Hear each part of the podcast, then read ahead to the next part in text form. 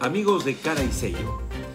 Esta semana volvieron a salir nuevas acusaciones, nueva información periodística, específicamente en el comercio, sobre aspirantes a colaboradores eficaces y testigos, que en suma son cinco, que estarían implicando al actual presidente de la República, Martín Vizcarra, cuando era presidente del gobierno regional de Moquegua.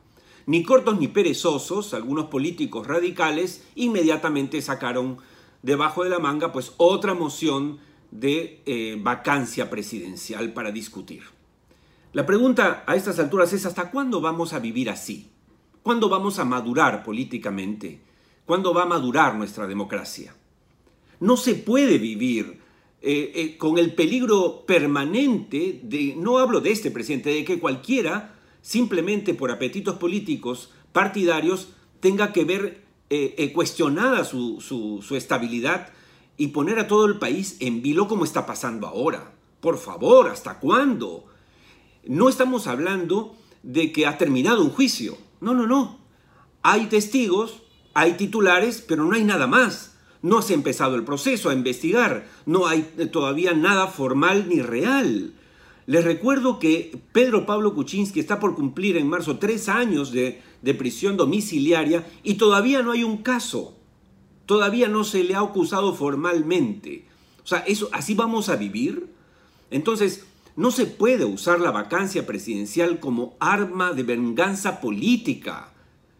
En ese sentido, tenemos que también ser más realistas respecto a cuáles son las consecuencias de cosas como esta.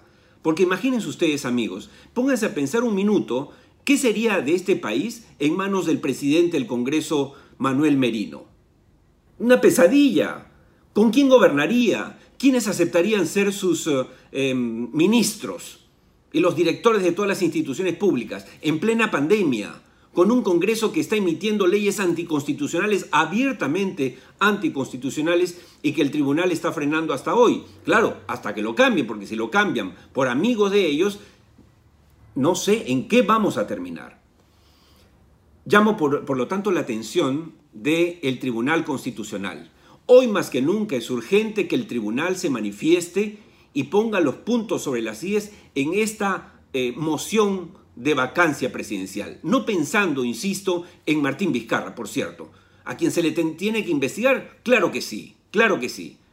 Estoy hablando de darle estabilidad mínima a los próximos gobernantes, porque si no precisamos exactamente cómo es que funciona este mecanismo y en qué casos, pues ya no vamos a tener presidentes con cinco años de periodo, sino pueden ser tres, pueden ser dos, pueden ser uno. Sale un titular, y se acabó. Y sale una moción de vacancia y si hay mayoría, pues se toman un gobierno. ¿Es eso lógico? Señores del Tribunal Constitucional, no pueden quedarse callados más tiempo. Este es el momento de hablar por el beneficio del Perú. Salvo, mejor opinión.